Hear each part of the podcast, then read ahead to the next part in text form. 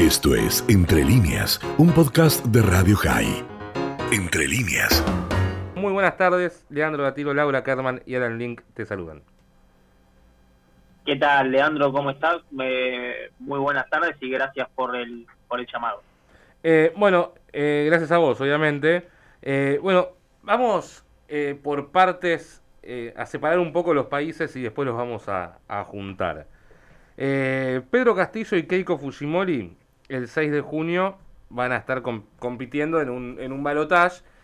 ¿Cómo ves que puede influenciar cada uno en Latinoamérica en general, depende de quién gane. Mira, yo te diría que en principio Perú es un país que, que se mueve bastante lejos de las grandes olas que, que se producen en América Latina, ¿no? Como tiro a la izquierda eh, y demás.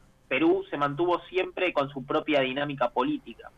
Eh, y el caso peruano nos permite, en realidad, eh, anticiparnos a algo que, viene sucediendo de una forma u otra en América Latina, que es la enorme crisis de representatividad que se está viendo.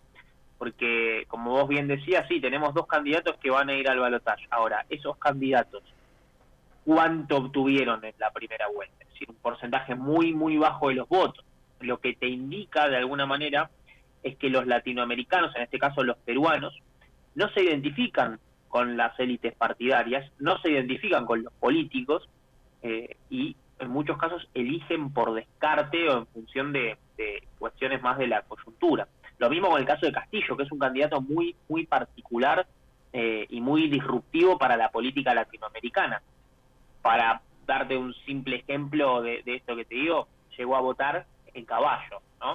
Claro. Eh, por, lo cual es un candidato que llama la atención, disruptivo. Entonces te diría, para responder a tu pregunta, concretamente que lo que más nos permite ver la elección peruana en clave regional es que en América Latina hay una muy, muy fuerte crisis de representación, en algunos países más que en otros, eh, y que eso se traduce en eh, cada vez más fragmentación de los votos. Claro, a ver, yo lo que tengo entendido es que había como 18 eh, candidatos en Perú. Sí, sí, exactamente. entre 16 y 18 candidatos. Claro, pero si Castillo, si Castillo fue el que lideró aproximadamente con un 18,7, 19%, ¿cómo hace uno con tan poco margen para poder gobernar, para tener un Congreso y poder gobernar tranquilo? No, no, si uno mira los números eh, que, quedarían o cómo quedaría conformado el Congreso, porque en función de esta elección se conforma el Congreso, lo que vamos a ver es que el gran desafío de, eh, del que gane, probablemente eh, Castillo, pero bueno, el que gane de los de los dos va a ser sobrevivir. Que viene siendo además el desafío de los presidentes peruanos en los últimos, te diría, siete, ocho años. Augusto, muy buenas noches. Alan Link te saluda. ¿Qué tal, Alan? ¿Cómo andas? Todo bien, ¿y vos? Mira, eh, yo estaba mirando un poco los números de la elección, viendo que nada, que tenía más o menos un 18 Castillo, que le seguía con un 14 más o menos, si mal no, no recuerdo. 13-1. ¿Cómo? 13-1. Un 13-1 Fujimori, y que los siguientes como, bueno, Rafael López Aliaga, eh, como Soto y como Lescano lo iban siguiendo también con, con porcentajes muy similares, ¿no? Eh, ¿Vos cómo crees o cómo se pinta el resultado o, las encuestas en, en, Ecuador? Me quedo en Ecuador, en Perú digo, porque parecería ser como que muchos de los candidatos que le siguen han fragmentado quizás el voto de derecha o de centro y que el otro candidato que está muy muy atrás detrás de estos candidatos es otro candidato de izquierda, o sea, ¿Crees que se viene un giro a la derecha, eh, o vamos a girar a la derecha, que se viene una victoria de la derecha en, en Perú?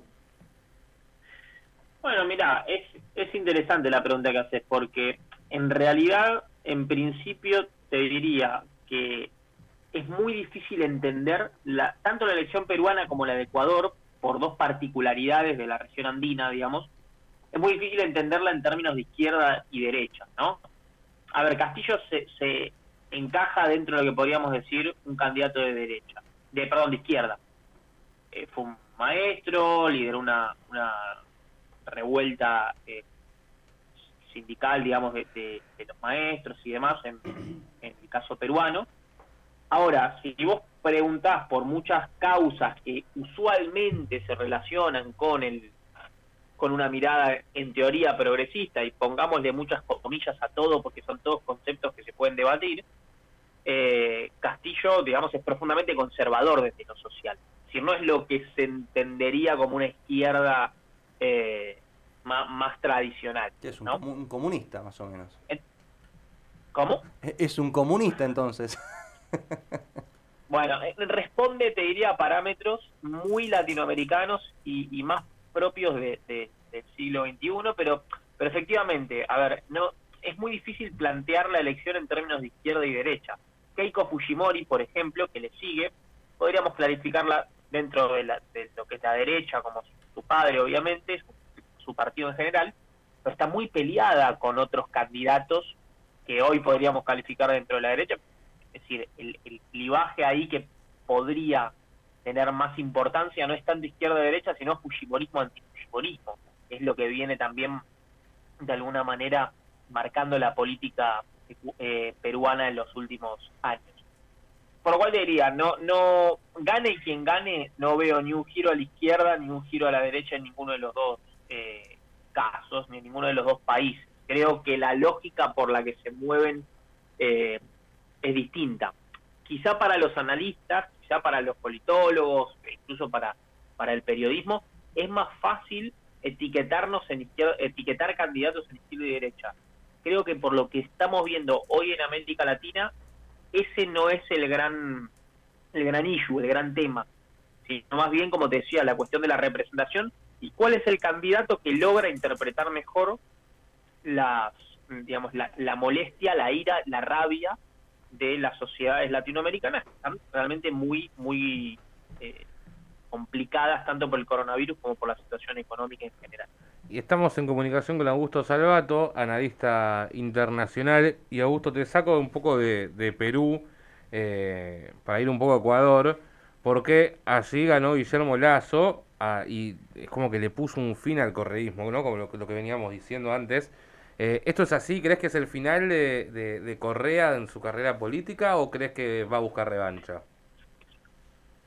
No, yo creo que a los, estos grandes líderes, digamos, no, no hay que ponerle fecha de, de caducidad, además en la política, eh, la política siempre, siempre da revancha en este sentido, pero sí lo que podríamos decir es que, por un lado, hay un porcentaje, hay dos lecciones creo que nos dejan las elecciones de, en Ecuador. La primera es que hay un porcentaje alto de la sociedad, llamémosle un tercio, digamos, de la sociedad que se siente identificada con el correy.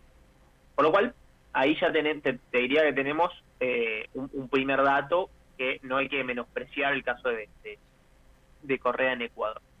Eh, pero el, el segundo aprendizaje es que en realidad en, en las elecciones que vimos, si no me equivoco eran 53-47, algo así el resultado, pero hubo 2 millones de votos nulos, es decir, hay 2 millones de, casi 2 millones, 1 millón 700 mil. Estamos hablando casi un 15%, un 10% del, del padrón electoral eligió, no quiso elegir a ninguno de los dos candidatos y en realidad, digamos, está, está impulsado esta, esta no elección, digamos, o, este voto nulo, eh, por en realidad lo que impulsaba el candidato del movimiento indígena, digamos, eh, ecuatoriano, eh, que, bueno, tiene un peso muy importante y que además tiene un rol fundamental, especialmente en la región andina del, centro de, Ecuador.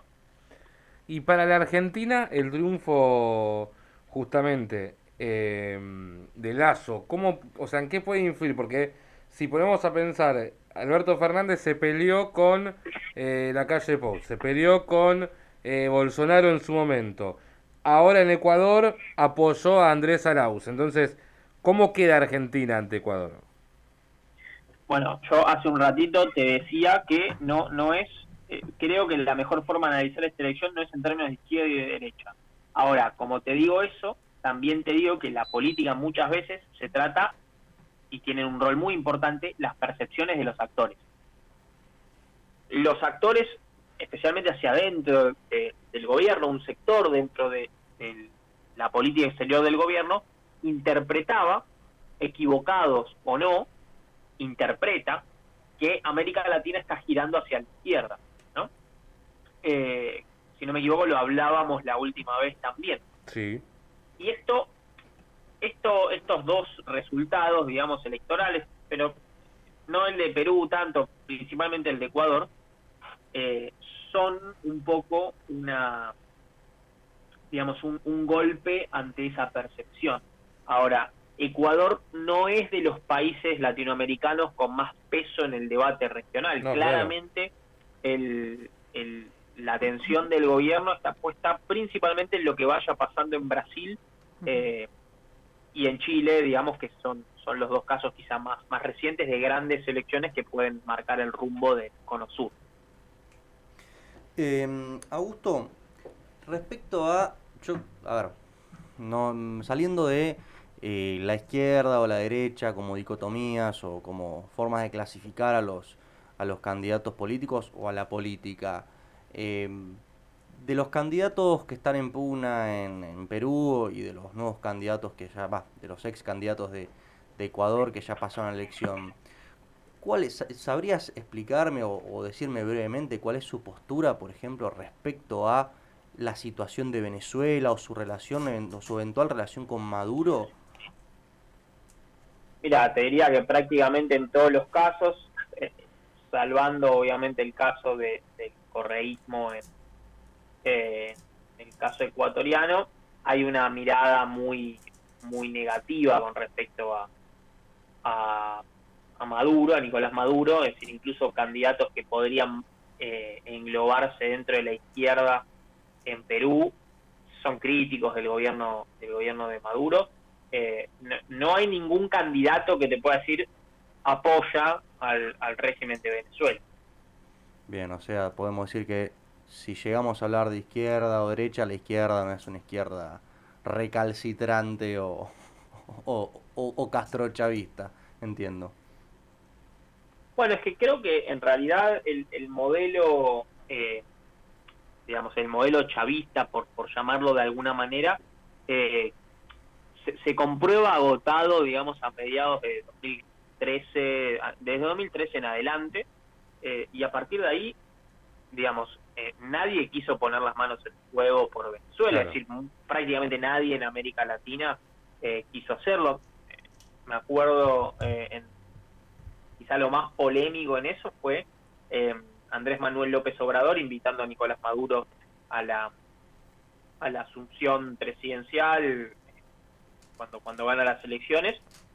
Pero también hay que entender que la política exterior de México es muy particular es, tiene un carácter muy especial eh, por lo cual tampoco lo englobaría ahí sí te diría este este eh, está muy aislado regionalmente el gobierno de Maduro Augusto Salva, analista internacional, muchísimas gracias. Esto fue Entre líneas, un podcast de Radio High. Puedes seguir escuchando y compartiendo nuestro contenido en Spotify, nuestro portal radiohigh.com y nuestras redes sociales. Hasta la próxima.